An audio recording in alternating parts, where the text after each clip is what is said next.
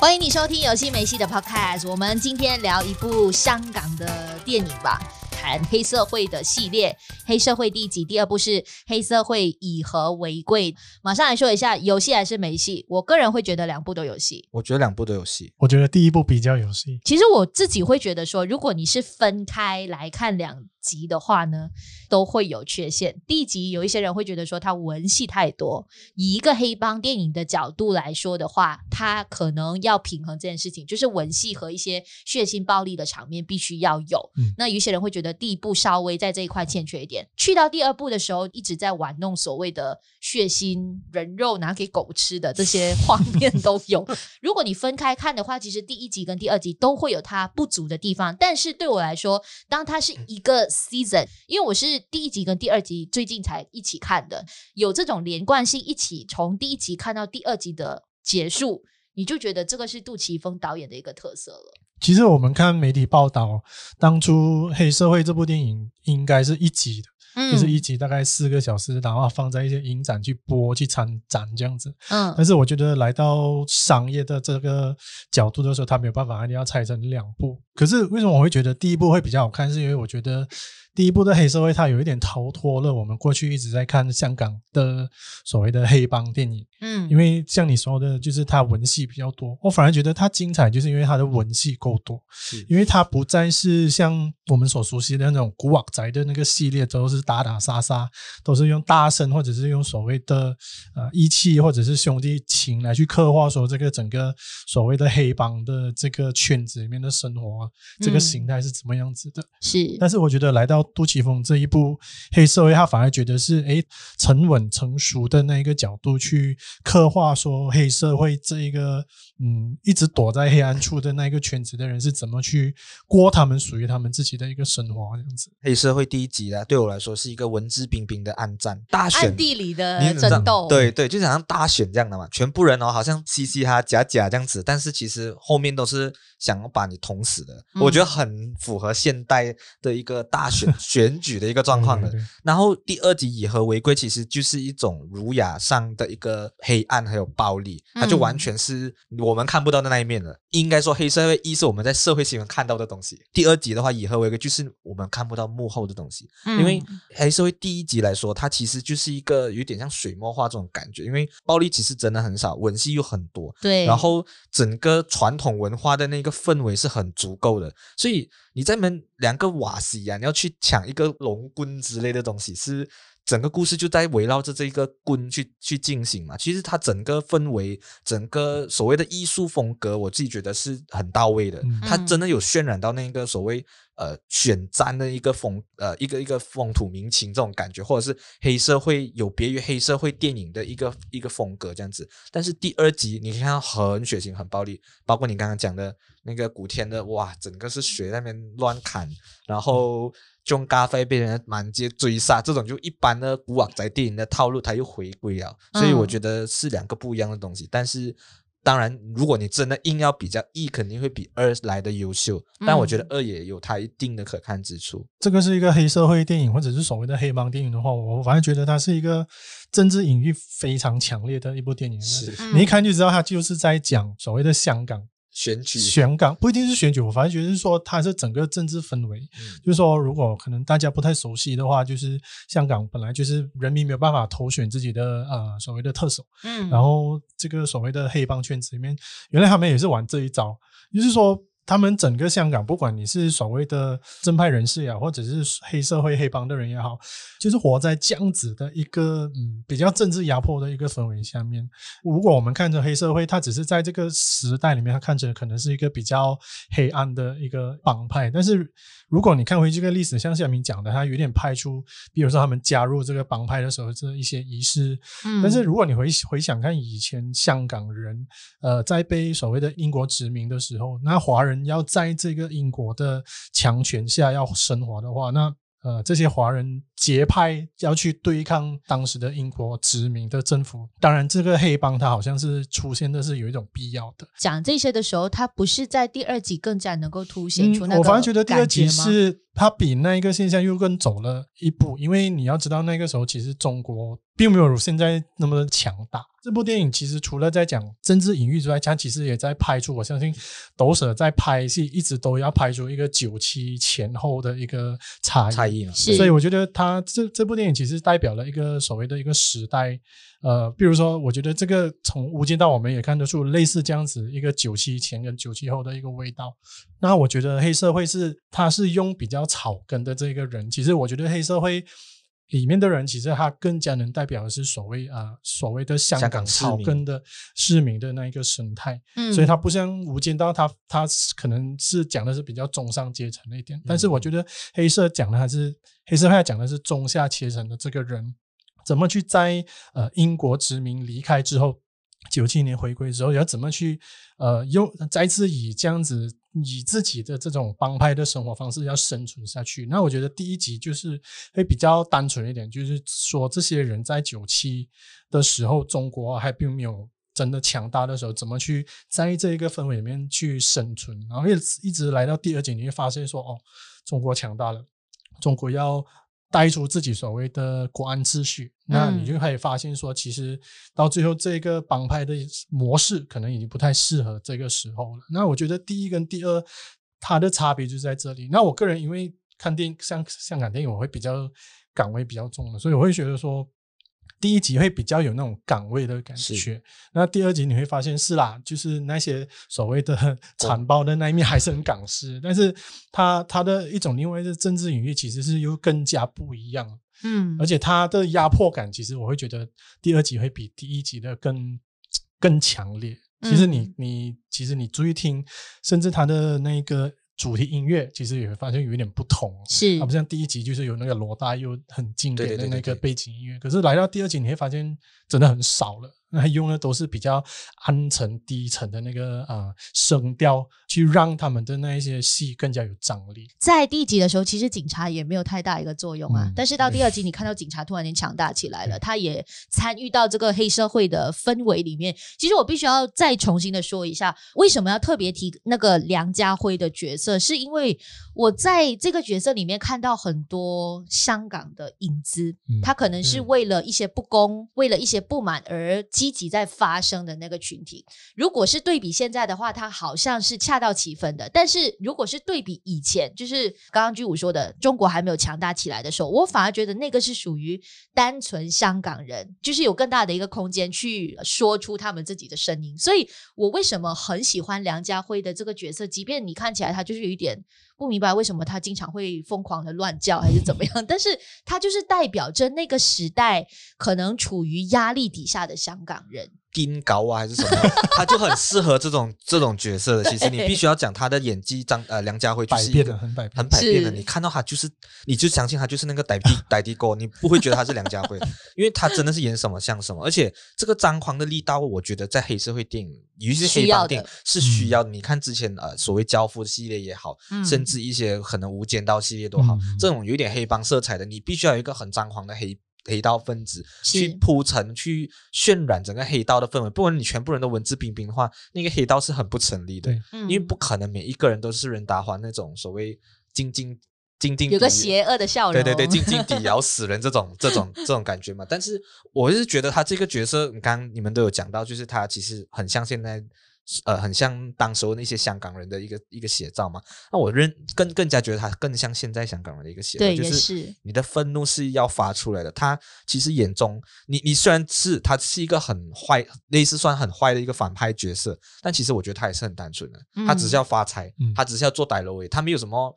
那种这么多的心机，这样子，他不爽你，他就是把你关去笼子里面，然后丢下去，他就是很直接，嗯、我讲到做到，就很直接的那个人，反而他的心机没有那种。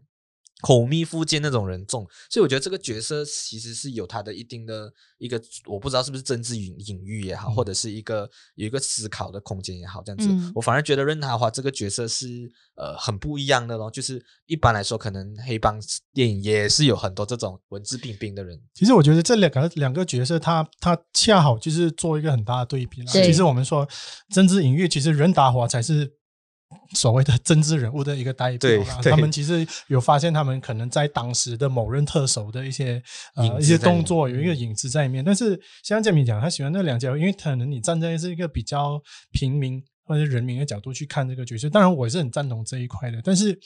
呃，反而任达华是属于那种我就是有权利，然后我觉得最后可以杀死你的钱就是一切，是，然后我可以满口道义，然后跟你讲讲讲讲这样，然后可是又做那一样，嗯，那我觉得结局就是一个很好的一个最大的对比，来去显示出说任达华他。其实，在那一个年代，才是能够生存下来的那一个年代。嗯、所以，其实，呃，梁家辉的那个角色，他可能在更早的时代，可能是属于那一种的人，枭雄类的嘛。嗯，枭雄类那一种人设，会比较属于旧时代的人。嗯、那任达华，他其实是在这两个呃两极中间，属于一个比较。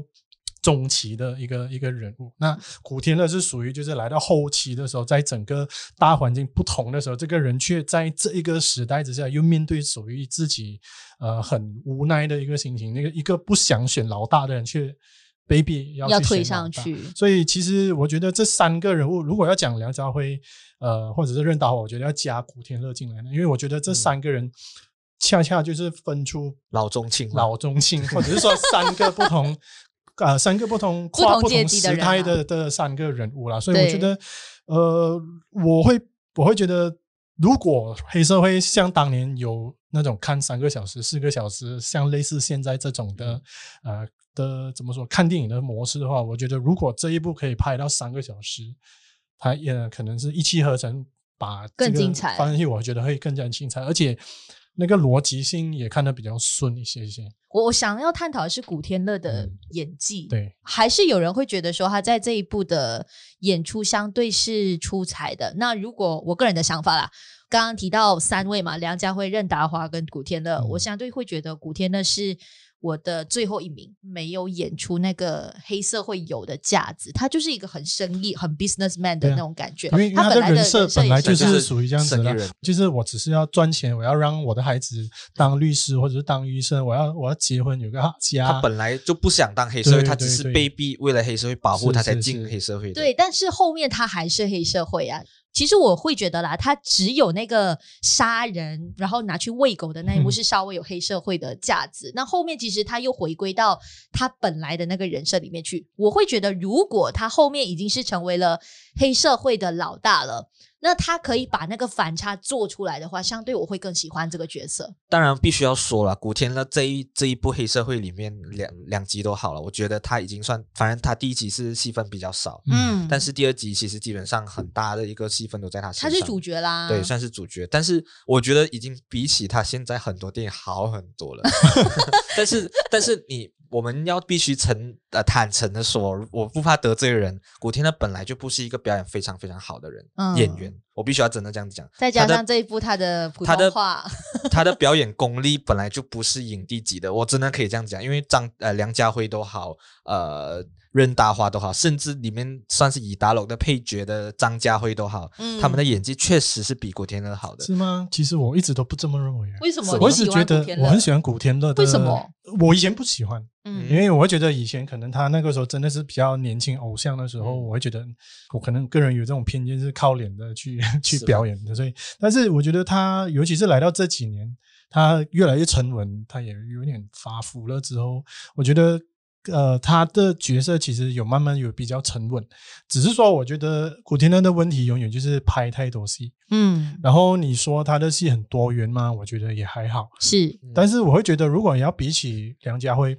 或者是任达华，或者是我们现在线上那些真的所谓影帝级或者是很棒的男演员里面，我觉得古天乐并没有一部属于自己的电影。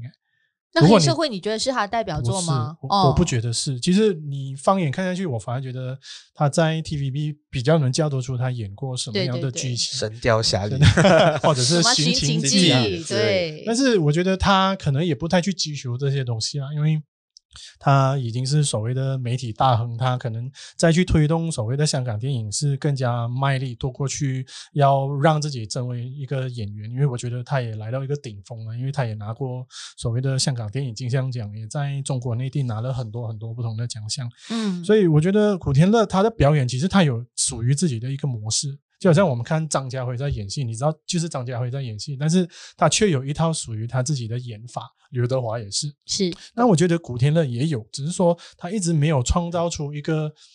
真的是觉得，就是说我看到古天乐，我就会想起那一部电影。嗯，所以我觉得古天乐我是蛮喜欢的，但是我会觉得他就是差了一部，我觉得啊，没有一个代表作这样子的感觉，就可能像 Al Pacino，他有一个教父，永远。讲到 Al Pacino 就是教父嘛，但我其实觉得刚刚一半赞同你的你的立场啊，嗯、因为我觉得古天乐跟刘德华是有一点类似的，嗯，你就是他不管演什么，你觉得他是古天乐，刘德华有时候不管演什么，他就是刘德华，嗯、他就有点难逃脱出他那个形象，可能真的是你讲的，他演的戏太多了，到后期我已经很疲乏了，可能、嗯、呃必须要说他们两个演的烂片也真的蛮多的，嗯、所以你已经对他的形象。已经已经磨灭不掉了，所以我觉得这是稍微比较可惜的地方。是，我也确实觉得，呃，古天乐在这一这么多的一些演技当中，确实我本来就不喜欢他，我必须要 坦诚这件事情。可是你至少是觉得说，呃，这部电影在这两两个老大之外，你知道接下来。这一个算是比较亮眼，是也比较强烈。比起那个时候还年轻的林家栋，还有其他配角，好像林雪这些，那他也比较站出来，还是比较特殊的一个角色。所以你就知道说，第一集没有了那两个老大，第二集就是你了。嗯，所以我觉得古天乐还是有可圈可点的一个表演方式啦。是喜欢的人会觉得他只是欠缺一部电影去凸显他的一些特色，但是不喜欢的很难去吸引我，把所有的焦点放在他身上。但不管怎样，我觉得在这部黑。社会系列电影当中，必须要提一个关键的人物，就是杜琪峰了。嗯，每一次拍电影都极具他自己的风格。比如说，在这次的黑社会里面，像我们刚刚提到的嘛，梁家辉踢那个所谓的猪笼下去那个草地的时候，嗯、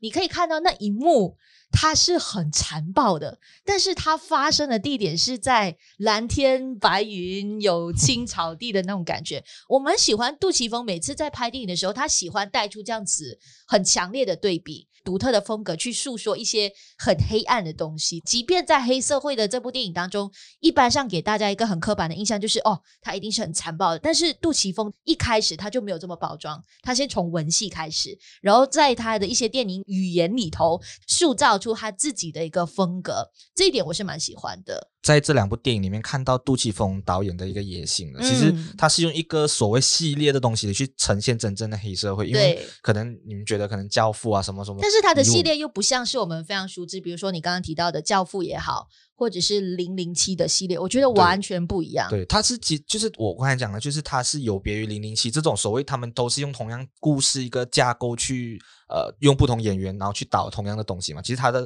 有点像是换汤不换药这种感觉。对。但是在这个黑社会系列，它真的是把黑社会所有一个不同的层面也好，改了，呃、对，完全改了，然后也用不同的方式去进行叙述。其实看起来是各自独立，但是它是互相连接、互相配合的。这个就是一个杜琪峰导演的功力。嗯、当然，在你要说这一部是杜琪峰导演最好的电影嘛，我。也不觉得，我也不觉得。对，可能对我来说，他的暗战啊、枪火啊之类都比这部好。但我觉得他是勇于去尝试他想讲的东西，因为导演本来都是一个说故事的媒介嘛。是你拍的电影都是你想讲的，尤其是刚刚我们前面讲了一大堆的政治隐喻这些东西，包括在最后一个所谓公安已经开始掌控完所有的黑社会的东西。其实我觉得是一个杜琪峰导演有想要控诉一些事情的。他其实、嗯、呃，你不能讲。呃，很暗示了，他已经还蛮明示的这样子拍出来了。嗯、虽然我对于这些港片里面的中国元素一直都不是很喜欢，我就觉得很 kick 水，你知道吗？嗯、然后一讲那个中文就 就就，破了，没有那个港味了，对对，那岗位就少了。但我觉得在第二部里面，它有那个必要性啊。嗯、只是我我也是觉得他给中国人的戏份太多了，我觉得那边有点乏闷。嗯、但是我可以感受到杜琪峰导演的野心。嗯，但我我我。当认识我的人都知道我很喜欢杜琪峰的电影，是是。然后当然我也喜欢，因为我是看港片长大的一个死小孩。可是我会觉得看杜琪峰电影，当然像佳明讲的这种呃场景的对比，然后立行的这种所谓的怎么说，他他的一个风格之外，我其实我很喜欢杜琪峰每一部电影的的的那些小角色。嗯，因为你会发现他会很喜欢用同样一般人，是，可是他会让这些同样的所谓的演员去赋予他不同的这个角色的生命，尤其是你会发现很喜欢用王天林大叔这、嗯、这一位演员，而且而且王天林是我觉得他用呃怎么说杜在杜琪峰电影里面那么多次以来，我是最喜欢他这一次的角色的，嗯，当然我也喜欢他在那个利古利古里面那个很嘻嘻哈的那个叔叔，可是我觉得我更喜欢的这个角色，因为他。他，你看他平平淡淡，可是他却是一个举足轻重的一个角色。然后他很多呃小动作，其实是可以有很多隐喻的。比如说，他去到警察局，他要他为了要进检寮，他要把身上的东西都脱出来。嗯、他的腰带一拿下来那一刻，因为他太胖了嘛，裤子又太大件，嗯嗯、他他就他又抓着那种感觉。所以其实他小小的一个角色，我反而觉得他是要带出，就是说我。我是一个有辈分的一个一个歹楼歹楼，所以我即使在所以即使在警察面前，我都不能屈服于你们面前。我不会说因为拿掉我的腰带、裤子掉下来，我就会赤裸的站在你的面前。所以虽然你看党绑这个角色是一个很慈祥，然后讲话都是很呃很和蔼可亲的感觉，但是我觉得他他之所以能能赋予这个所谓的党绑一个很有。分量的一个数倍，我觉得是因为这个角色的带给他的这种生命，或者是那种意义，是说我其实就是一个有辈分的人，我不需要打打杀杀，嗯，我跟你说道理，我也不需要去怎么说再去重温我以前如何如何的风光，但是我可以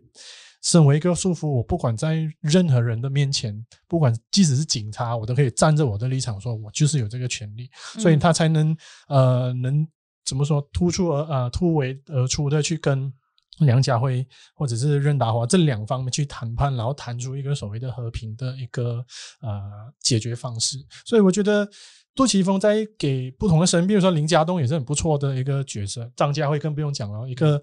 有点愚钝，但是他却很清楚，我要想要当飞机这个人，我我不想那么多，我就是要当我自己。所以我觉得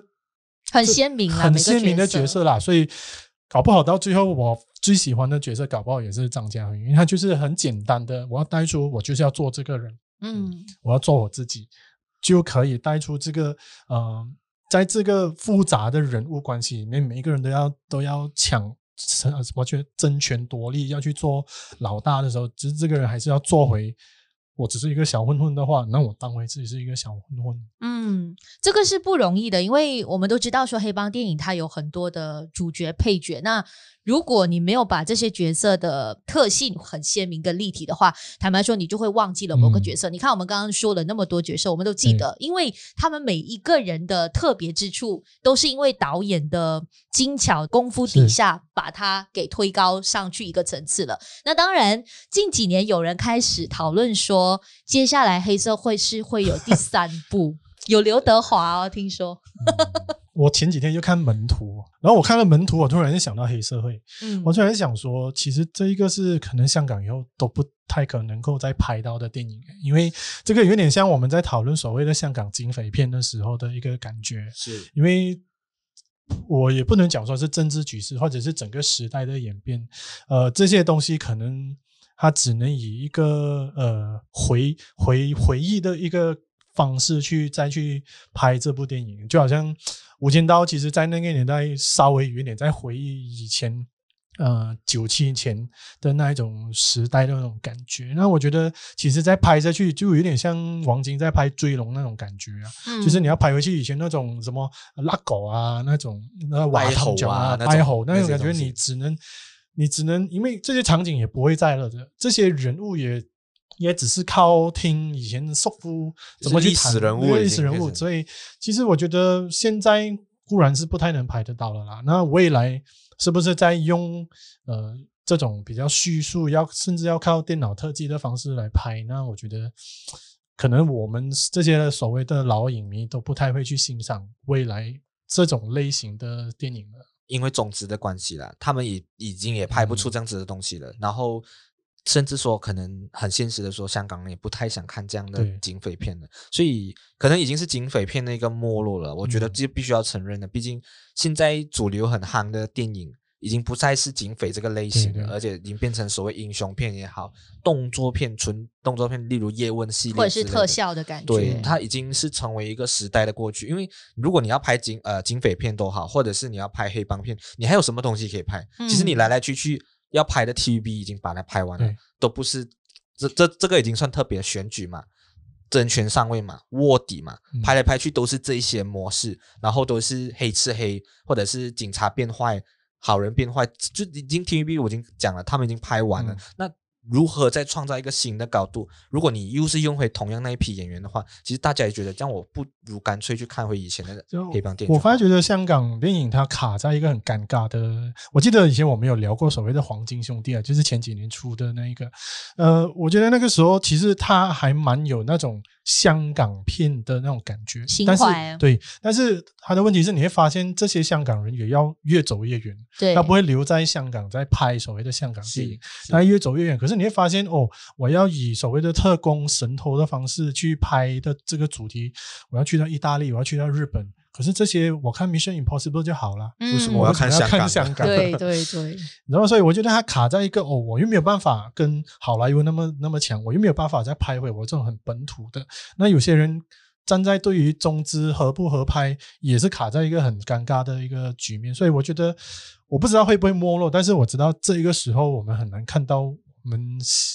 想象中啊，我不觉得会像以前所谓以前的那种港片了，但是我会觉得我们想象中的那种香港电影，可能现在都应该都看不到了。那未来会怎样？其实。我们在期待了。是，嗯，如果他要拍回我们现在所说的一些比较实体的场景的话，相对来说，你会觉得他可能也比不上以前的经典系列，他没有办法创出一个新的高度。但是如果他以一个创新的方式的话，难道就真的是需要加入更多的中国演员吗？然后加入更多的一些爆破啊、打斗啊，或者是一些特效的场景技术这样子吗？这个也可能不是大家想要的，所以。香港电影它会不会在警匪片的呃类型当中，它没有办法再创出一个更高的方向？可能它需要换别的一种方式，比如说近年来你看到香港开始会拍，比如说《换爱》这样的电影了。就是开始走情感路线，甚至京都啊，我都觉得这些，这些反而更打动人心。还有叔叔之类的，他们已经可以拍很多类型的电影，嗯、因为香港还是很多好的新导演或者是